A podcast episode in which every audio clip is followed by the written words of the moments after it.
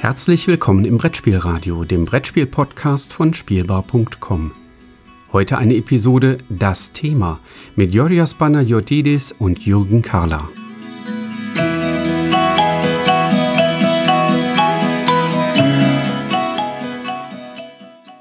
Herzliches Willkommen zurück, liebe Zuhörer, hier im Brettspielradio. Wir sind wieder in einer Episode zu Das Thema und so wie auch in den letzten beiden Monaten möchten wir uns in diesem Monat ebenfalls nochmal mit der Brettspielkritik auseinandersetzen. Und wir haben einen sehr bekannten Gast hier bei uns, nämlich den Wolfgang Lüttke. Lieber Wolfgang, herzlich willkommen hier im Brettspielradio. Ja, hallo, schön, dass ich da sein darf. Wir freuen uns sehr, dass du dabei bist. Und dabei ist natürlich auch der Yorios Panayotidis aus Berlin frisch zugeschaltet. Genau, aus Berlin. Hauptstadtmeinung. Äh, ich muss hier ein bisschen rumproleten. Ähm, Berlin, Berlin, yeah, oder so, keine Ahnung. Ich, ich war lange nicht mehr draußen. Ich weiß nicht, was man auf den Straßen von Berlin so sagt. Und für diejenigen, die uns jetzt vielleicht nicht chronologisch hören, sondern so ein bisschen durcheinander, wir hatten schon zwei Episoden, die sich mit der Brettspielkritik auseinandergesetzt haben. Im Dezember 2020 ging es um Brettspielkritik als Bestandteil des Kulturgutes Spiel. Und im Januar hatten wir eine Episode mit Harald Schrapers, der natürlich als Brettspielkritiker und ähm, als Vorstand des Vereins der Jury Spiel des Jahres ähm, da natürlich auch äh, seine Meinung zu kundtun wollte. Und heute haben wir eben die tolle Chance, den Wolfgang Lüttke hier im Gespräch zu haben. Wolfgang, vielleicht mal ganz kurz, du bist im Kosmos Verlag, viele Hörer werden das wissen. Was tust du denn eigentlich äh, genau im Kosmos Verlag? Was sind da so seine, deine Aufgaben? Also ich bin ähm, in der Redaktion Familien-Erwachsenenspiel und äh, das schon seit insgesamt jetzt 24 Jahren arbeite ich für den Kosmos Verlag. Ähm, ja, wir betreuen halt den Bereich der etwas höheren Spieler. Wir haben ja auch eine Kinderspielredaktion. Wir machen den Familien-Erwachsenen-Bereich und ich bin überwiegend für die Spiele zuständig, die ein bisschen freier sind. Wir haben ja ganz viele Marken mittlerweile, äh, angefangen mit Katan, da gibt es jemanden, der die betreut. Wir haben die Exit-Marke. Ähm, ich bin noch für die Legende von Andor zuständig. Und dann gibt es aber auch immer mal wieder Spiele, die einfach sozusagen so auch noch ins Programm kommen. Äh, und da mache ich einen Teil davon, natürlich auch nicht alle. Wir entscheiden gemeinsam, welche Spiele wir machen wollen. Aber das ist so meine normale Arbeit. Ich scoute, ich äh, habe äh, Kontakte zu Verlagen im In- und Ausland, äh, Autorenkontakte natürlich oder bin auf irgendwelchen Veranstaltungen im letzten Jahr weniger ähm, und suche halt schöne neue originelle Spielideen. Also wir sind immer auf der Suche nach dem Besonderen eigentlich und das Besondere, wenn es gut ist, wird vielleicht dann auch so erfolgreich, dass daraus wieder mehr werden kann, eine erfolgreiche Reihe oder irgendwann einfach mal eine erfolgreiche Marke bei uns. Das ist, äh, glaube ich, eine sehr kreative und sehr spannende Aufgabe. Und wenn Spiele dann erfolgreich werden, dann liegt das vielleicht auch zu einem Teil daran, dass Brettspielkritiker sehr wohlwollend darüber berichtet haben, über das Spiel. Und von daher mal die erste Frage an dich. Was bedeutet eigentlich Brettspielkritik für euch als Verlag?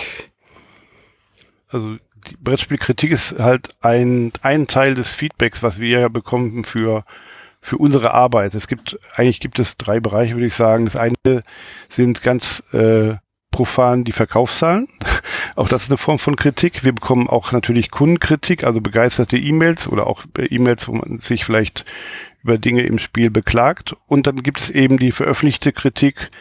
Das sind dann ähm, Printbeiträge äh, oder YouTube-Beiträge oder eben auch äh, Podcast-Beiträge.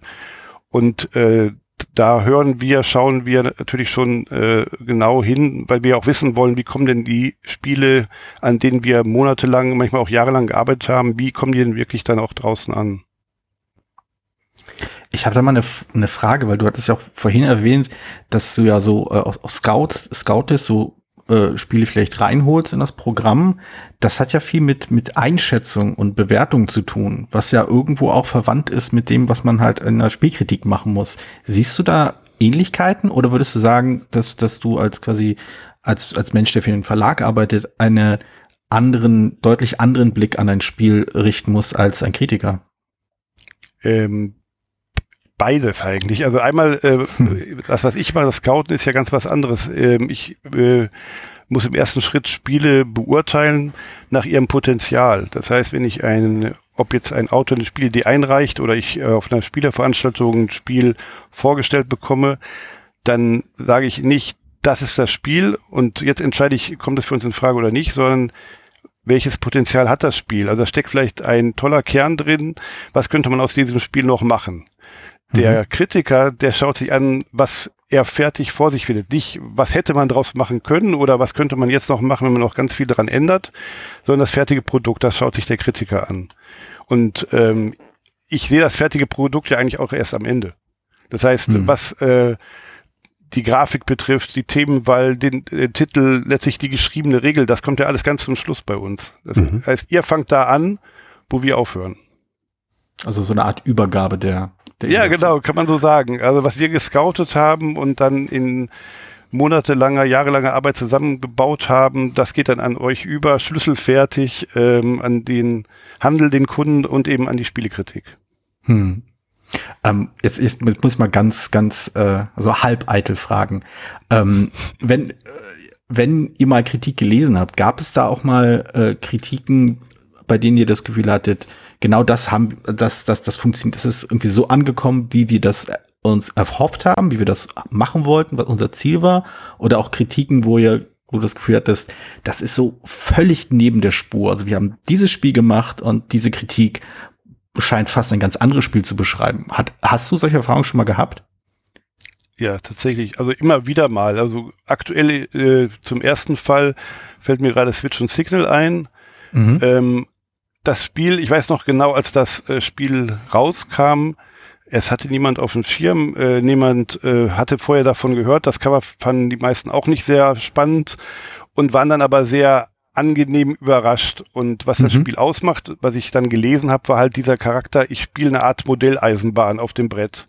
Und mhm. das war das, was ähm, wir ganz am Anfang in diesem Spiel gesehen haben. Also das war mhm. das, was es von den hunderten anderen Eisenbahnspielen unterscheidet. Und natürlich, dass es noch ein kooperatives Spiel ist.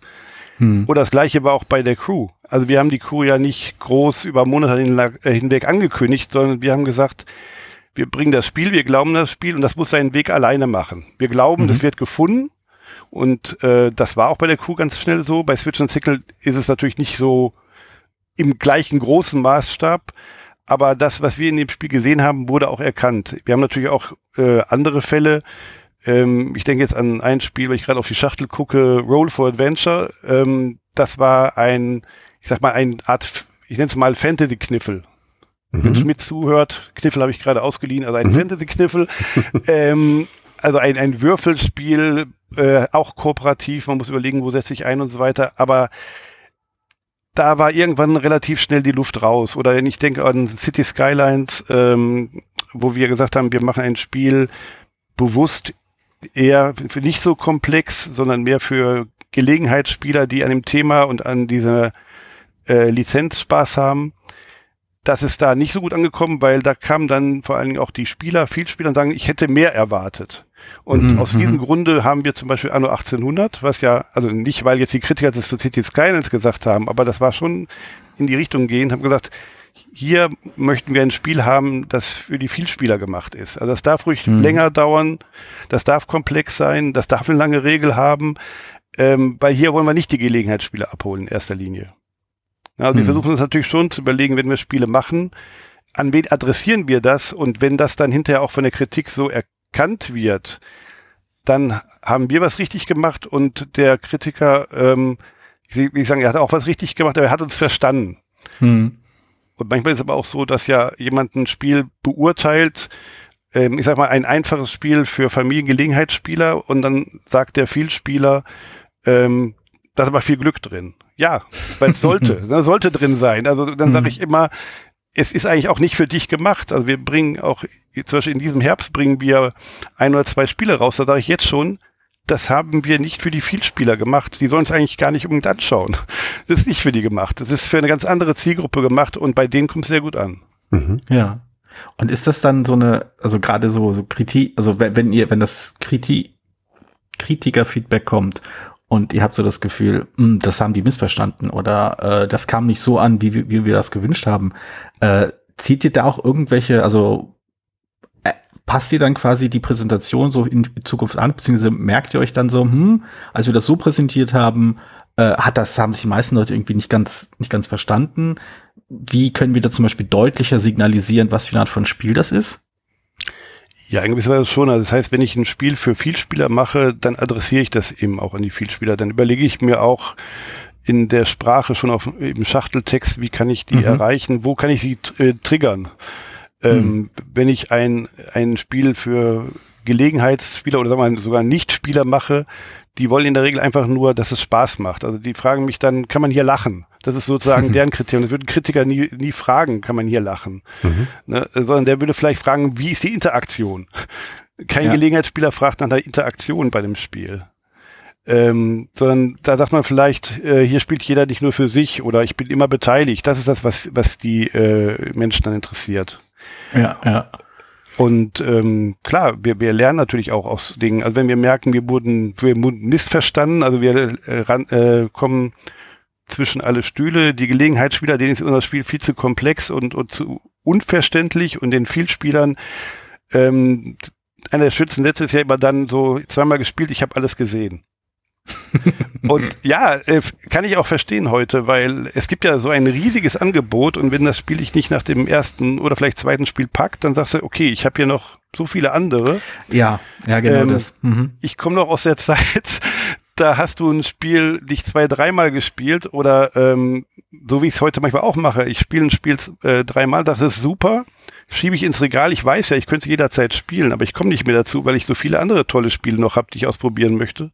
Mhm. Und früher, als es nicht ganz so viele gute Spiele vor allen Dingen gab, hast du die richtig entdeckt und bist in die Tiefe gegangen und hast die immer wieder gespielt.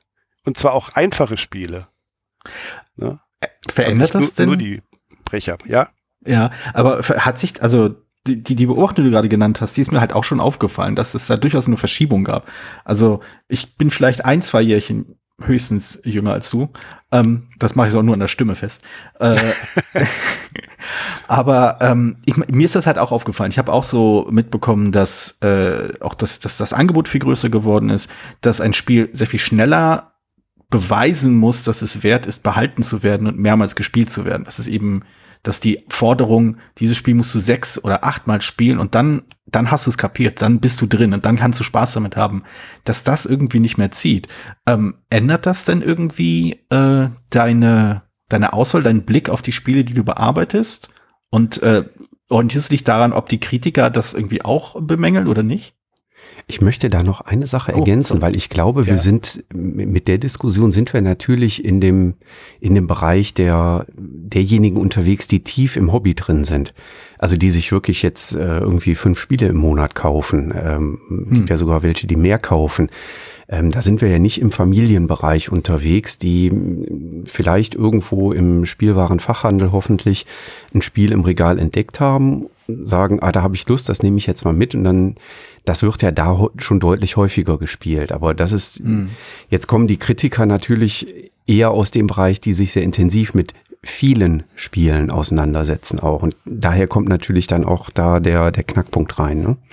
Das ist richtig. Es gibt sicherlich stimmt, auch ja. Äh, unter den Kritikern, es gibt, also sagen wir, ich kenne mich jetzt auch nicht in der ganzen Kritikerszene so aus, aber es gibt nicht so viele, die sich gezielt um Gelegenheits- und Familienspieler kümmern, sondern ähm, halt natürlich äh, die Spiele, die man selber gerne spielt, die möchte man dann auch den anderen versuchen nahezubringen. Und das sind dann oft die Spiele für die eher Vielspieler, ne? Mhm. Also wo es halt äh, noch viel Gelegenheitsspielerspiele sind, ist in Printmedien, weil das natürlich auch immer weniger ist, äh, wo was veröffentlicht wird, in übergreifenden Artikeln schon mal natürlich gerne vor Weihnachten. Dann, dann entdecken die Zeitschriften das Thema Spiel wieder äh, für sich oder letztes Jahr äh, zu Corona-Zeiten ähm, wurde auch das Thema Spiel wieder entdeckt und dann wird halt viel auf die bekannten Titel und eben auf Spiele, einfache Spiele halt verwiesen. Hm. Aber ich habe das vorhin schon richtig verstanden, dass ihr Kritik auch tatsächlich insofern verfolgt und auch in eure Arbeit einfließen lasst, als dass ihr dann bei späteren Veröffentlichungen auch durchaus darauf reagiert und sagt, okay, wir passen hier das, die, die Sprache auf der Schachtelrückseite passen wir an, ähm, so dass das die eine Gruppe besser anspricht, als ähm, uns das vielleicht bei dem vorhergehenden Titel ähm, gelungen ist und dass ihr das tatsächlich auch aus der Kritik herausholt, so ein ganz kleines bisschen. Ja, wie gesagt, aus dem, aus dem Feedback. Also es gibt ja äh, das äh, Feedback der Kritik. Es gibt, die Frage ist halt, äh, wie unterscheiden wir Kritik? Also der Anführungszeichen professionelle Kritiker oder der Kunde, der auf Amazon schreibt. Ne? Ja. Vier Sterne hat mir super gefallen, ich hatte einen ganzen Abend Spaß gehabt. Ja. Ähm, dann, das sind ja zwei unterschiedliche Formen von Kritik. Das andere ist sozusagen eher ein Kundenfeedback, das kann ja auch in negativer Form sein. Und das andere ist eben wirklich Stichwort Kritik. Also ich will was äh, beurteilen und äh, das kann ja durchaus konstruktiv sein, das kann aber auch durchaus mal äh, ein, eine negative Kritik sein. Ähm, und natürlich äh, reagieren wir darauf. Also wir schauen schon, äh, was kommt gut an, äh, wie kommt es gut an. Und weil es weniger gut ankommt, dann überlegen wir, machen wir es trotzdem nochmal, würden wir es nochmal so machen oder würden wir es vielleicht beim nächsten Mal anders angehen? Also wir lernen, ich lerne bei jedem Spiel, was ich gemacht habe, immer wieder und äh, weiß dann beim nächsten, würde ich manche Dinge anders machen.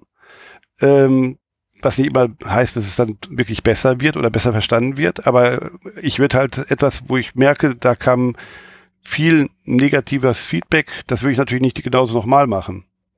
Mhm. Ähm, andererseits, wir machen aber auch, wir machen es ja nicht nur bei den neuen Produkten, wir machen es auch am laufenden Produkt. Auch da wieder Beispiel Switch und Signal. Ähm, als es erschienen ist, kam, wie gesagt, kommt durch die Bank eigentlich gut weg und es gibt einen Punkt, äh, wo manche gesagt haben, hm, ein bisschen frustrierend am Anfang. Ich weiß nicht, habt ihr das gespielt schon? Switch mhm. Sickle? Ja, äh, allerdings noch nicht äh, sehr häufig. Okay, aber der, der Anfang ist sozusagen schon der, der Knackpunkt gewesen. Ja. Ähm, und zwar setzt man ja zu Beginn äh, aufgrund der Startkarte drei Loks ein. Mhm. Es sei, und man muss die einwürfeln. Und es sei denn, man würfelt das gleiche Feld nochmal und dann setzt man keinen ein, dafür kriegt man halt direkt schon eine Zeitstrafe. Mhm. Und es kann es sein, dass man dreimal die gleiche Zahl würfelt. Das ist eigentlich gut. Dann hat man nur eine Lok auf dem Plan und hat nicht so viel Stress gleich zu Beginn, hat aber schon vier Zeitstrafen. Ja. Das fanden manche ein bisschen frustrierend ähm, und sagten, hm, Spiel ist ja ganz toll, aber das fanden wir jetzt nicht so gut.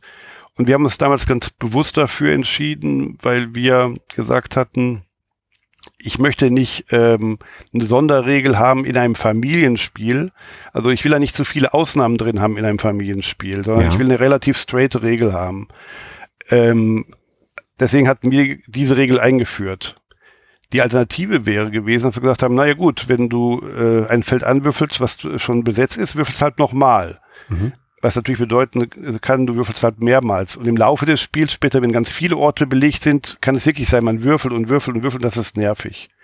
Hm. Ich habe jetzt bei der zweiten Auflage haben wir jetzt entschieden, wir machen doch diese Ausnahmeregelung rein, einfach weil wir das Feedback bekommen haben von einigen Spielern, auch äh, ich glaube auch in manchen Kritiken stand das durchaus drin, ähm, dass das ist halt etwas, was sie nicht so gut finden, habe ich gesagt, naja gut, ich muss nichts am Material ändern, keiner muss sagen, mein Spiel ist kaputt, sondern ich habe die, wir haben diese neue Regel veröffentlicht, haben gesagt, steht auch auf unserer Seite, das ist die offiziellen neue Regeln, wenn ihr wollt, spielt es so. Mhm.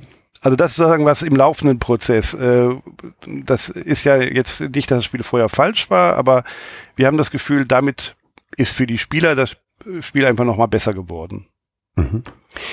Darf ich mal fragen, ähm, du hast gerade unterschieden zwischen Kundenmeinungen und, äh, ich sag mal, Brettspielkritik. Äh, kriegt ja eigentlich viele Kundenmeinungen rein. Mir fehlt da völlig das Gefühl, äh, wie mitteilungsfreudig Kunden sind, die ein Spiel von euch gekauft haben. Kommt das häufig vor oder ist das etwas, wo ihr euch auch doch immer wieder freut, weil es so selten passiert? Nee, es kommt relativ häufig. Ich meine, mhm. äh, auch da ist natürlich so, eine E-Mail ist äh, schnell geschrieben. Also äh, das heißt, ich muss mich nicht hinsetzen, ein Blatt Papier äh, beschriften und äh, eintüten, Briefmarke drauf, wie es früher mal war. Ähm, also manchmal ist es so, dass wirklich begeisterte äh, Mails kommen und sagen, ich finde eure to Spiele alle toll und jetzt das ist ja noch mal besser, klasse. Manchmal wird es auch nur als Aufhänger benutzt, um zu sagen, ja, aber das hier, das habe ich jetzt nicht so gut gefunden und könnte man das nicht anders machen.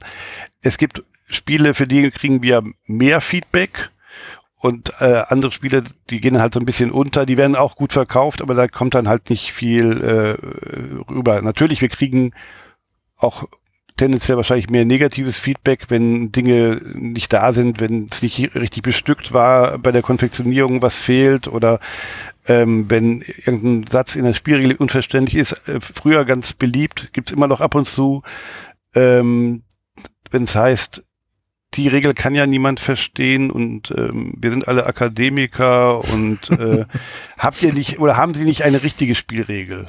Mhm.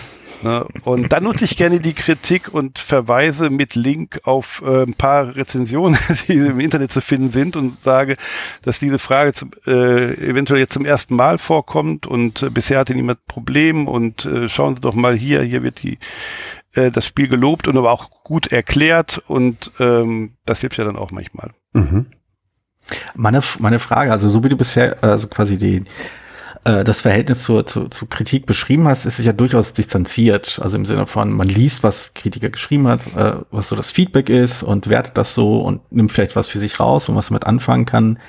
Aber gerade wenn es halt um, um Verlage und Kritik geht, also ein Punkt, der immer wieder, äh, den ich irgendwie immer so auch zwischen den Zeilen so äh, online so ein bisschen durchlese oder durchscheint, ist halt, dass immer diese, diese Verdächtigung der, äh, des Mauschelns, der Nähe zwischen Kritik und Verlagen vorhanden sei. Das, äh, das, also ich habe ja auch ein bisschen was dazu geschrieben, dass das große äh, Schreckgespenst Rezensionsexemplare und die Befangenheit von Kritikern.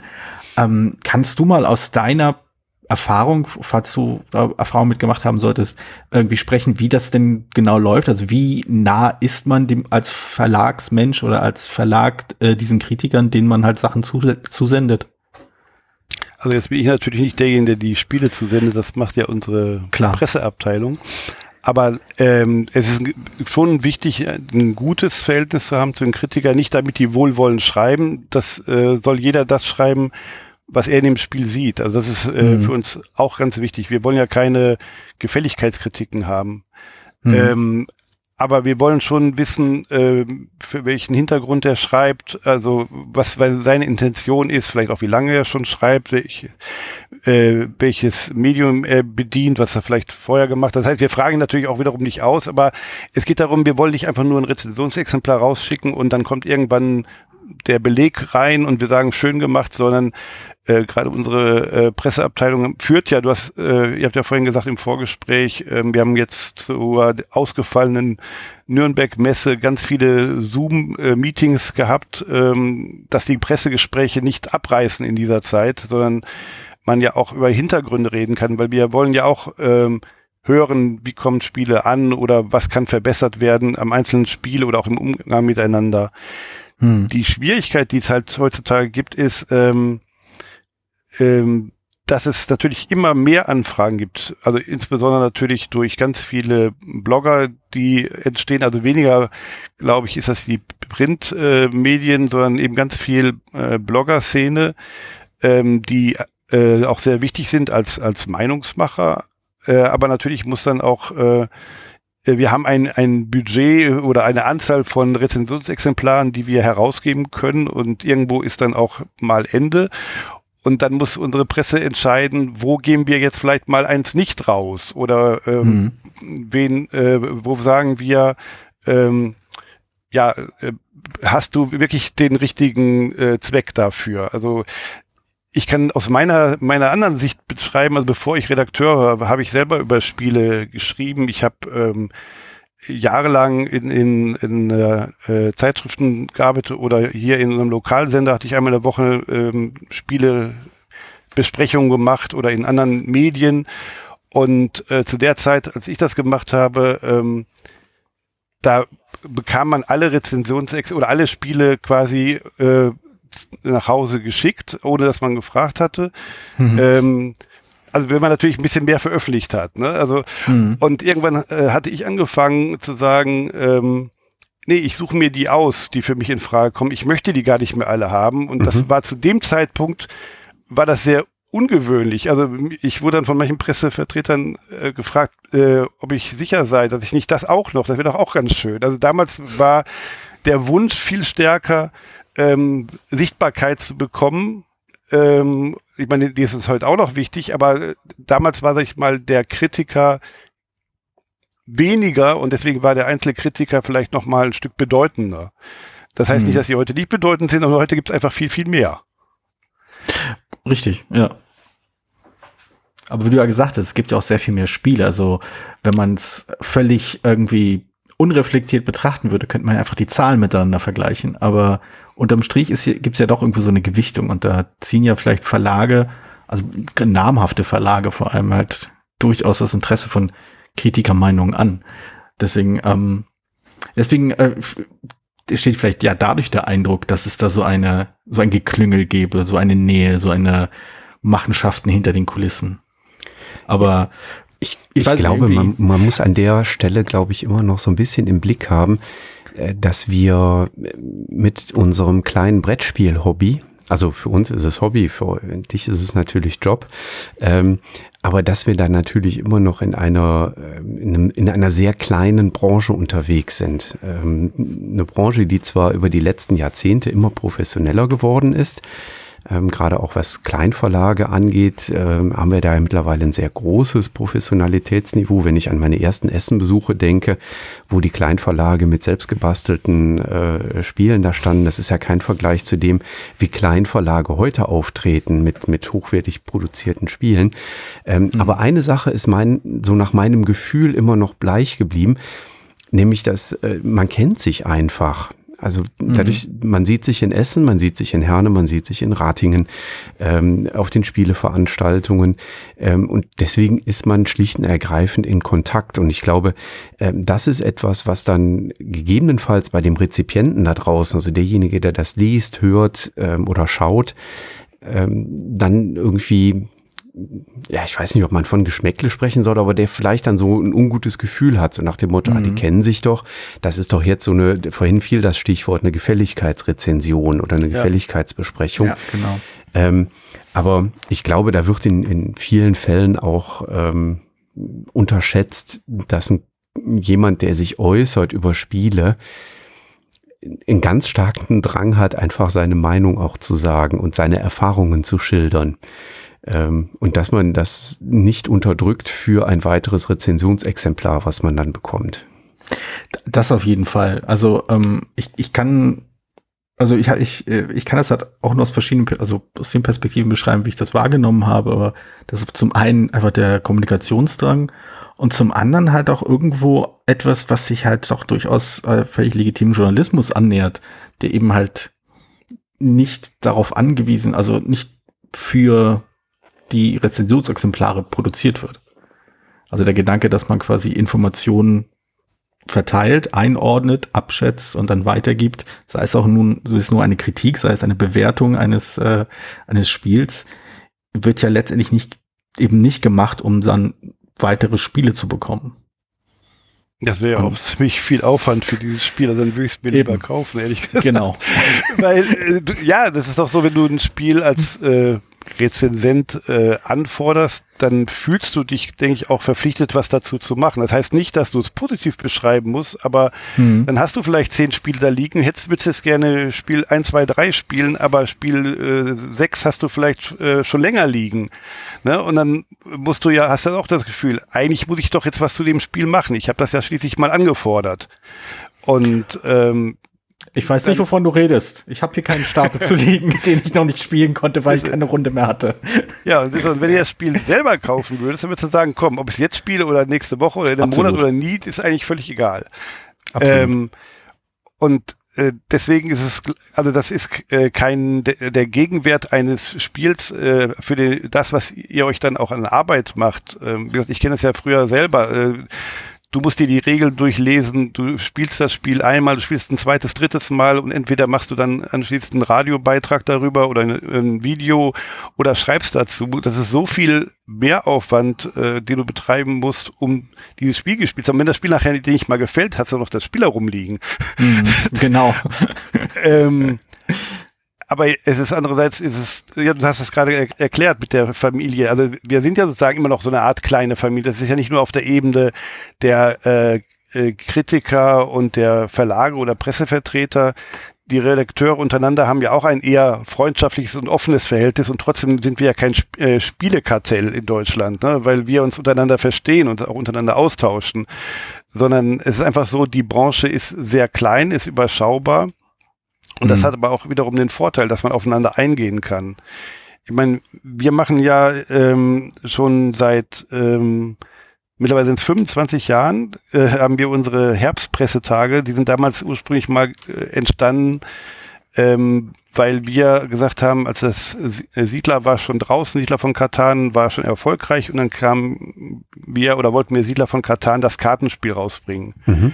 Und da haben wir gesagt, irgendwas müssen wir machen, wenn das jetzt im Herbst kommt. Da war auch nicht Herbst so, dass im Herbst da ein Riesenprogramm passiert, sondern Spiele wurden im Nürnberg veröffentlicht und im, im Herbst waren eher allenfalls kleine Verlage, die Neuheiten gebracht haben, größere Verlage selten. Und dann wollten, mhm. kamen wir mit dieser wilden Idee, wir machen ein Zwei-Personen-Spiel zu, zu Siedler und irgendwie müssen wir aber doch darauf besonders hinweisen können. Und dann haben wir eben erst einmal eingeladen, ähm, das war 1996, ähm, ähm, verschiedene Journalisten eingeladen und gesagt, wir wollen euch in, in, der Ruhe in der Zeit diese Spiele vorstellen, dass ihr es kennenlernen könnt, dass ihr mit dem Autor, mit dem Klaus Teuber redet könnt, mit dem Franz Froving, der es illustriert hat, äh, dass äh, wir noch ein bisschen Hintergrundgespräche führen kann, so wie in der Politik gibt es ja auch sozusagen die hinter verschlossenen Türen Gespräche, die man, wo es dann auch heißt, das veröffentlicht sie bitte aber nicht, aber mhm. man versteht einfach den anderen auch ein bisschen besser, sowohl die Presse versteht besser ähm, das, was den Kritiker beschäftigt, als auch den Kritiker,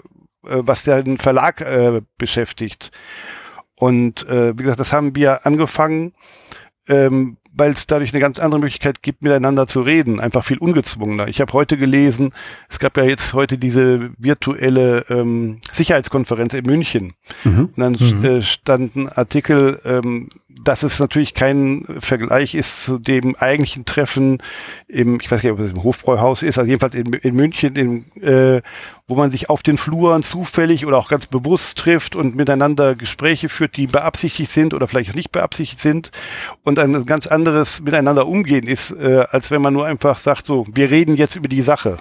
Mhm. Mhm. Ja, und und ähm, in, in kleiner Form haben wir sowas auch vor ähm, drei Jahren gestartet. Das ist unser Blog-Bistro. Ähm, das war damals anlässlich von den Adventure Games. Auch da haben wir gesagt, äh, wir wollen irgendwie dem Spiel ein bisschen mehr Aufmerksamkeit verschaffen und haben dann eben äh, erstmalig, das war in Frankfurt, eingeladen, ähm, für eine Frühjahrsneuheit ähm, ein bisschen darauf hinzuweisen, in allen Fällen gilt immer, das Spiel muss sich selber behaupten. Also wir haben damals auch Roll for Adventure groß rausgestellt mit einem tollen Feuerwerk draußen und so und trotzdem war das Spiel kein Erfolg und mhm. kam nicht bei jedem Kritiker gut an. Mhm. Also es ist ja keine Garantie, dass man, wenn man eine Veranstaltung macht, dass man damit quasi schon gewonnen hat oder etwa die Meinung gekauft hätte. Ne? Mhm. Ähm, Du hattest vorhin erwähnt, dass ähm, die, ich, ich sage jetzt mal, neuen Medienkanäle in den vergangenen Jahren ja zugenommen haben. Dafür sind zum Beispiel im Printmedienbereich, zumindest meiner Wahrnehmung nach, erscheint immer weniger. Also wenn ich so schaue in Wochenzeitungen, in Tageszeitungen, da war früher viel mehr Brettspiel drin, nach meiner persönlichen Wahrnehmung. Dafür ploppen jetzt äh, jede Woche zwei neue YouTube-Kanäle auf ähm, die sich mit dem Thema Brettspiel beschäftigen. Ist das ein adäquater Ersatz? Ähm, jetzt meine ich noch nicht mal mehr qualitativ, sondern quantitativ. Also äh, habt ihr das Gefühl, dass die sozialen Medien in gleichem Maße die Menschen erreichen können, wie das die klassischen Medien Print, Radio beispielsweise tun. Also im Fernsehen waren Brettspiele ja nie wirklich äh, präsent. Von daher würde ich das mal ausklammern. Aber ähm, Radio, Radio und Print war ja früher schon deutlich mehr Brettspiel nach meinem Empfinden. Also ich weiß jetzt nicht, wie es jetzt mit äh, Radio ist. Ich könnte mir vorstellen, dass es gar nicht so viel anders ist als früher, okay. weil äh, Medium Radium eignet sich eigentlich ganz ganz gut dafür, äh, um Spiele vorzustellen. Also wenn man es gut macht, wenn man sie anschaulich rüberbringt und neugierig macht und in den kurzen Beiträgen. Ähm, Print ist tatsächlich einfach weniger ge äh, geworden, eindeutig weniger geworden. Äh, das hat aber den Nachteil, äh, damit haben wir früher vor allen Dingen die Gelegenheitsspiele erreicht. Also ähm, ich bin noch nicht sicher, wer jetzt alles wirklich diese YouTube-Videos schaut, ob das nicht doch sehr viel die, die Leute sind, die so immer spielen. Ähm, wir wollen ja auch gerne, also vor allem als äh, Verlag, der ja doch eher im Bereich Familienspiel unterwegs ist, ein bisschen gehobenes Familienspiel. Ähm, wir wollen ja auch sozusagen den zufälligen äh, Spieler oder Leser begeistern. Mhm. Und äh, der weiß ich nicht eben, ob der auf YouTube geht, den kriegst du wahrscheinlich eher über Amazon. Ne? Wenn der irgendwas sucht nach einem äh, Stichwort, einem Schlagwort und dann landet er bei uns und dann findet er äh, vielleicht noch ein nettes Video oder ein paar gute Erklärungen und dann ein paar viele tolle Sternebewertungen darunter möglicherweise und dadurch äh, trifft er seine Kaufentscheidung. Muss nicht zwingend sein, dass er das dann bei Amazon kauft, aber Amazon als, als eine Art Beratungsmedium ist schon nicht zu vernachlässigen. Ähm, und in den Tageszeitungen, wenn früher in äh, der Lokalzeitung oder in regionalen Zeitungen regelmäßig einmal in der Woche so eine ganz kleine Spalte nur drin war, da wusste ich, da kann ich mich drauf verlassen. Da wird immer wieder was vorgestellt. Muss mir nicht alles gefallen, aber regelmäßig kann ich was nachschauen. Ne? Das ist wie neue Kinovorschläge. Jede Woche kommen Filme raus, demnächst dann hoffentlich wieder. Und ähm, nicht alles gefällt mir, aber ich habe so ein bisschen so einen Überblick. Mir wird was empfohlen. Meistens waren es ja eher Empfehlungen. Ähm, und das findet tatsächlich äh, wenig statt. Ähm, das hing aber auch schon damals relativ stark davon ab, ob zum Beispiel der, der Chefredakteur mit dem Thema Spiel, äh, Brettspiel was anfangen kann oder ob der gesagt hat, das ist Kinderkram. Wenn es Kinderkram war, dann hat er meistens kein Interesse gehabt, es sei denn, es waren Computerspiele, das fand er wieder cool. und wenn, äh, wenn er aber selber äh, Lust hat auf Spiele, vielleicht nicht die Zeit dafür, sich damit zu beschäftigen, aber die Lust, dann hat er sowas unterstützt. Mhm. Na, und ähm, aber das ist sicherlich heute im Printmedium deutlich schwieriger geworden. Was es gibt, ist, sind eben diese übergreifenden Artikel. Also wenn ich solche äh, Aktionen wie letztes Jahr 25 Jahre Katan, da gehen natürlich dann auch übergreifende Medien sehr gern drauf ein oder mhm. das Phänomen der Exit-Spiele äh, wird dann, das geht dann auch über den Bereich, ich sage mal, Unterhaltung hinweg. Ne, das ist dann mehr mhm. so schon was ähm, Stück Popkultur. Da geht's dann langsam rein. Dann sagt man, mhm. diese ganzen Storytelling-Spiele, das Thema kooperative Spiele, das ist ja was, was dann letztlich schon in diesen Bereich der, der Belletristik reingeht und sagt, okay, da ist ein, ein Medium, ähm, das macht was mit den Menschen und das macht was in einer anderen Form als früher. Also nicht wie beim Risiko, dass ich erobere, beziehungsweise die, die Länder befreie oder dass ich auf einfach nur bei Mensch ärgerlich die Menschen, äh, die Menschen, die Figurchen rausgeschmissen haben, mich daran erfreut habe, sondern ich, ich kommuniziere miteinander, ich gehe aufeinander ein, ich argumentiere vielleicht sogar, ähm, wenn ich an die Krimi-Ermittlungsspiele gibt, äh, äh, denke, die es jetzt alle gibt, äh, hm. da muss ich nicht da muss ich auch fast von arbeiten, recherchieren. Das ist eine ganz andere Art von, von Spielen, die jetzt ähm, auch aufgekommen sind in der letzten Zeit. Und damit erreiche ich aber auch wieder andere Menschen. Ich denke, jemand, der ein Exit spielt, ist jemand, der vielleicht eher noch ein Sudoku spielt als ein, ähm, jetzt muss ich überlegen, nehmen wir jetzt mal unseres äh, Roll for Adventure oder vielleicht auch mhm. ein äh, vielleicht sogar ein Katan. Ne? Also das heißt, das sind dann eher so Rätselliebhaber. Hm. Darüber bekommt man auch viele Menschen wieder zum Spiel hin. Und wenn der Exit toll fand, findet er vielleicht auch Adventure Games gut. Ähm, und vielleicht versucht er mal eine Krimi-Party auszuprobieren. Ich gehe gerade durch unser Programm durch. Also ähm, aber würdest Oder wir sagen, haben bei Andor ja. zum Beispiel, Legenden von Andor, das ist wie damals bei Siedler von Katan. Für manche Spieler ist das zum Hobby geworden. Die sind gar nicht so ausdrückliche Spieler, aber Andor können sie mit der Familie oder mit und in der Familie spielen, können eventuell selber sich Geschichten ausdenken, Fanlegenden machen und, und das hat eine ganz andere Intensität, dieses Spiel. Und solche Dinge dann wiederum in der Presse aufzugreifen, das ist dann halt äh, für viele Printmedien auch sehr spannend. Mhm. Aber es sind dann keine Kritiken. Ne? Ich bin jetzt gerade abgeschweift. Also es geht dann nicht mehr um äh, Brettspielkritik, das ist ja was anderes. Und äh, ich glaube, ich müsste meinen Beitrag wahrscheinlich vom Harald mal anhören. Ähm, hm. äh, ich glaube, dass er wahrscheinlich eher einen formaleren Ansatz hat, als, äh, als ich den jetzt hätte. Ja, das äh, ist aber ganz spannend. Ähm, ihr ähm, verfolgt tatsächlich auch ähm, die großen Online-Marktplätze, höre ich dann äh, da auch raus und, und schaut, was berichten Kunden dort über eure Produkte. Also das gehört bei euch dann auch zur Marktbeobachtung dazu, wenn ich dich richtig verstanden habe.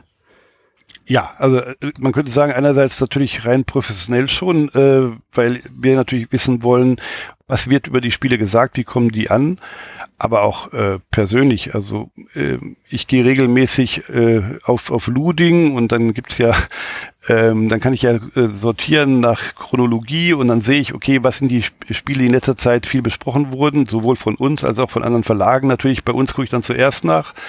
Ähm, also wir beobachten das schon äh, ziemlich genau, was über unsere Spiele geschieht. Wir wollen die ja nicht einfach nur ähm, in die Folie packen, raus in den Handel und weg und der Rest interessiert uns nicht mehr. Wir wollen erst natürlich, dass das Spiel den Leuten gut gefällt, ähm, dass die eine gute Zeit dazu haben, äh, damit haben, was im positiven Fall bewirkt, dass es auch weiterempfehlen, was bedeutet, dass wir noch mehr Spiele verkaufen können.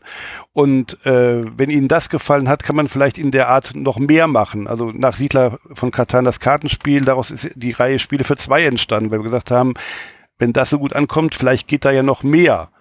Und dann mhm. wurde, wurden wir regelrecht gefragt, habt, was gibt's denn noch? Könnt ihr noch mehr machen? Und das gleiche haben wir bei Spielen wie bei damals Katan, wie bei Andor. Ähm, dass das gewünscht wird oder regelmäßig neue Exit-Spiele zu machen, äh, ähm, das ist ja dann auch der die Reaktion auf das, was was äh, die Kunden sagen, uns mitteilen, entweder mhm. direkt oder eben durch Veröffentlichungen. Könnt oder versucht ihr äh, so einen Abgleich auch zu schaffen zwischen Verkaufszahlen und veröffentlichter Brettspielkritik?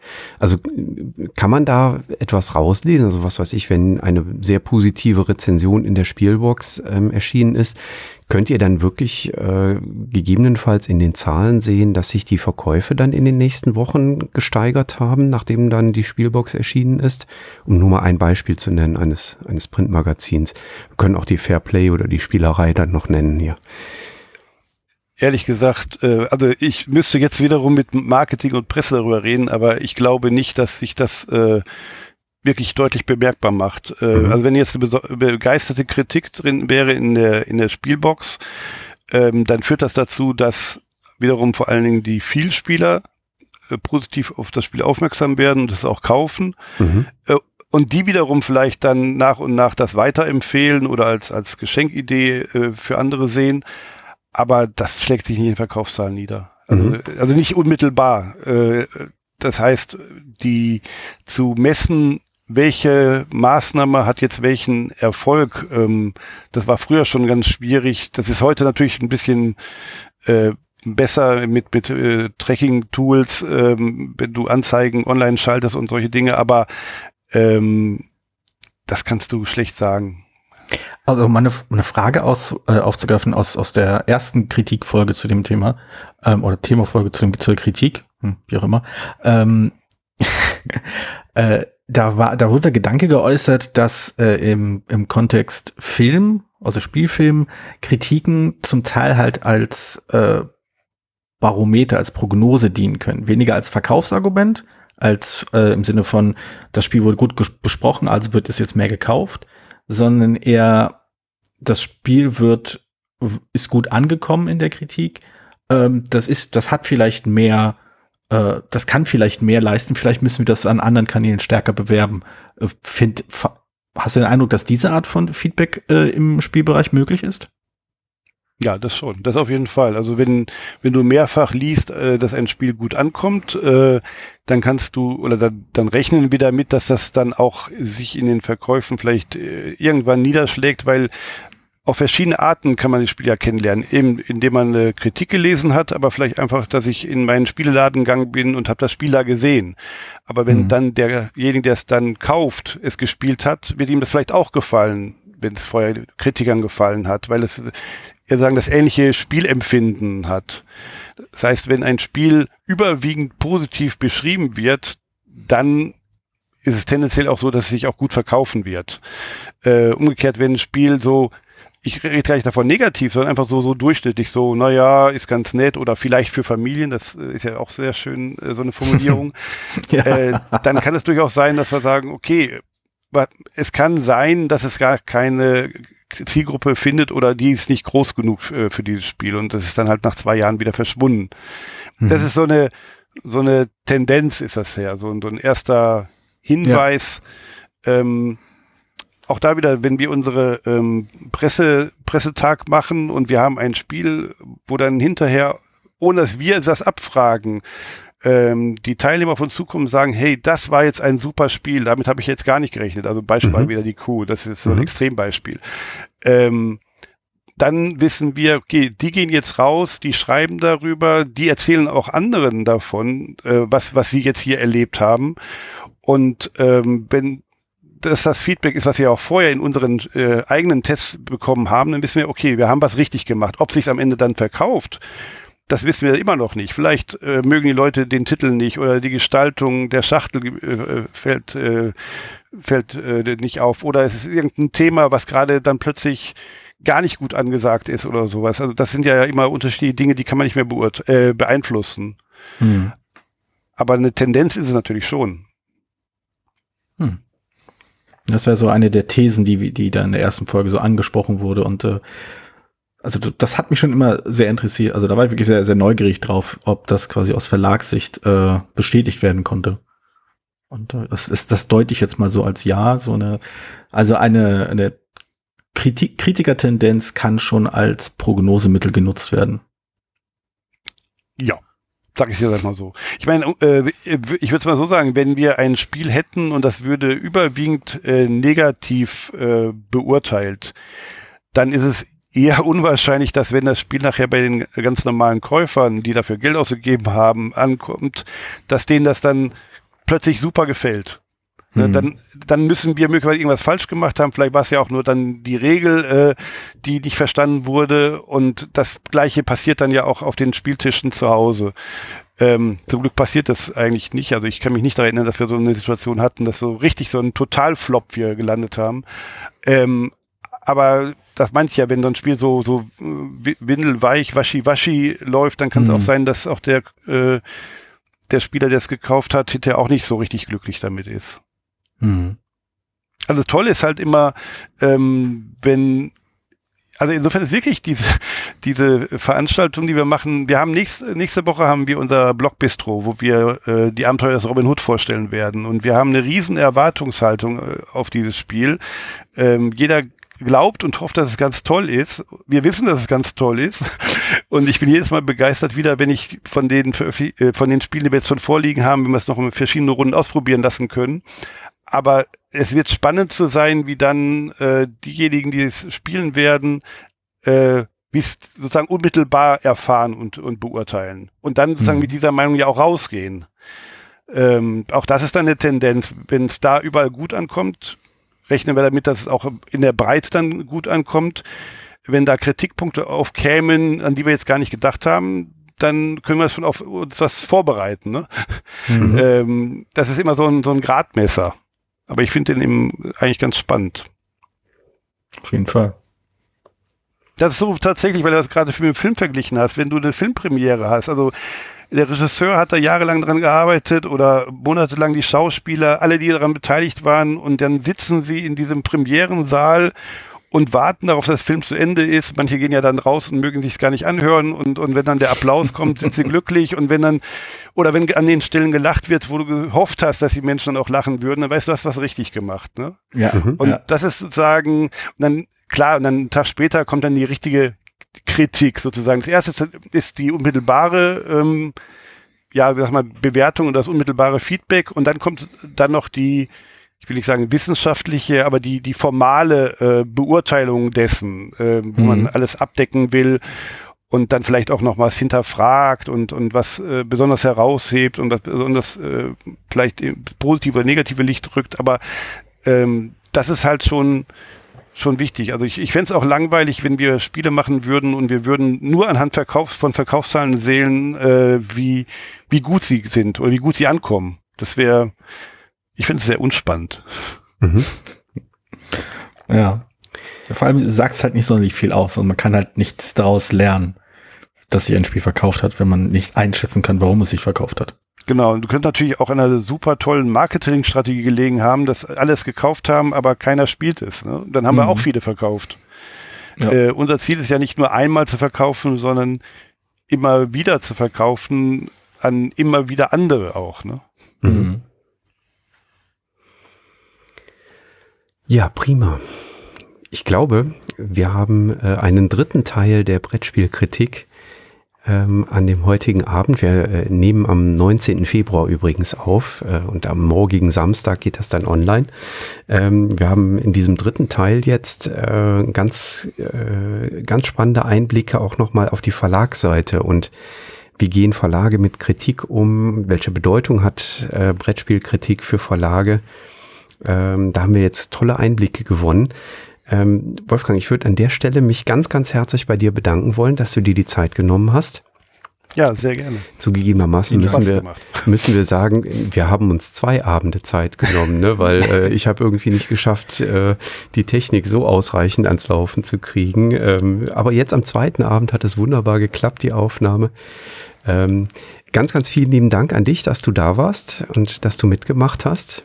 Es war eine Freude wie gesagt, für, für, mich auch. Es hat mir viel Spaß gemacht und ich werde mir jetzt mal die beiden vorherigen Sendungen anhören. Das habe ich mich extra nicht gemacht, damit ich äh, vorbeeinflusst bin, aber interessiert mich jetzt schon, was da gesagt mhm. wurde.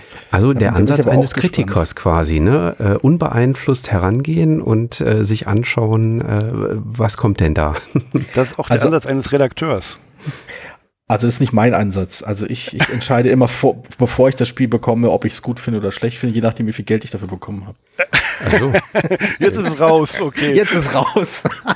ja, bei, bei, mir entscheidet sich das eigentlich so in den ersten zwei, drei Spielzügen. Wenn ich sehe, ich gewinne das, dann ist das ein gutes Spiel und ansonsten nicht. Ja gut, aber das ist ja quasi, damit, damit zeigst du ja schon hinter die Kulissen. Ich meine, so macht das ja jeder Kritiker. Also ich merke jetzt für euch beide, könnten wir ganz einfach die Spiele machen. Der eine kriegt einfach nur einen Haufen Geld und den anderen ja. lassen wir gewinnen. Mir würde es ausreichen, wenn ihr hinten in der Spielregel schreibt, ähm, Spielende, Jürgen gewinnt. Das, wäre okay. Genau, und dann ist Jürgen nicht dabei und wir kriegen wieder ganz viele Kritiken. Wer ist denn Jürgen? Genau. Wie kriege ich heraus, äh, wer der Jürgen ist in unserer Runde? Das Spiel, das Spiel, ist unspielbar, weil in unserer Runde gibt es keinen Jürgen. ja gut, ich sehe ein, es, es bringt auch Fallstricke mit sich. Geringfügig. Ja, genau. das, das kriegen wir dann im Playtesting irgendwie hingebogen. Okay. Ja, prima. Okay. Also dann vielen Dank nochmal und ähm, der Dank ist Ich höre mir auch den, den, die weiteren Beiträge an, die es noch geben wird dazu. Ja. Also jetzt ist nur noch, jetzt nur noch Backup. Also jetzt haben wir keine Gäste mehr irgendwie geplant. Jetzt, jetzt sitzen einfach nur Jürgen und ich hier rum und reden über Spiele von vor 20 Jahren. da gab es auch gute Sachen. Auf jeden Fall. Deswegen können wir ja da Podcast so machen. Wunderbar. Dann sage ich nochmal ein herzliches Dankeschön in die Runde und äh, sage zu unseren Zuhörern Dankeschön fürs Zuhören und wir hören uns wieder im nächsten Monat. Ciao. Tschüss. Tschüss. Vielen Dank, dass du diese Episode von Brettspielradio Das Thema gehört hast. Falls du dich mit uns austauschen möchtest, dann findest du uns auf Twitter. Jorios unter @joedizzy und Jürgen unter @spielbar_com. Außerdem gibt es eine tolle Community rund um das Beeple Brettspiel Blogger Netzwerk. Hier nutzen wir Slack, eine kleine App für den Austausch mit Hörern, Lesern und Zuschauern. Falls du ebenfalls dazu stoßen möchtest, klicke auf den Einladungslink in den Show Notes. Natürlich kannst du uns auch gerne Sprach- oder Textnachrichten zukommen lassen. Dazu erreichst du uns unter 01590 55 11 22 3. Bis bald wieder hier bei Brettspielradio das Thema.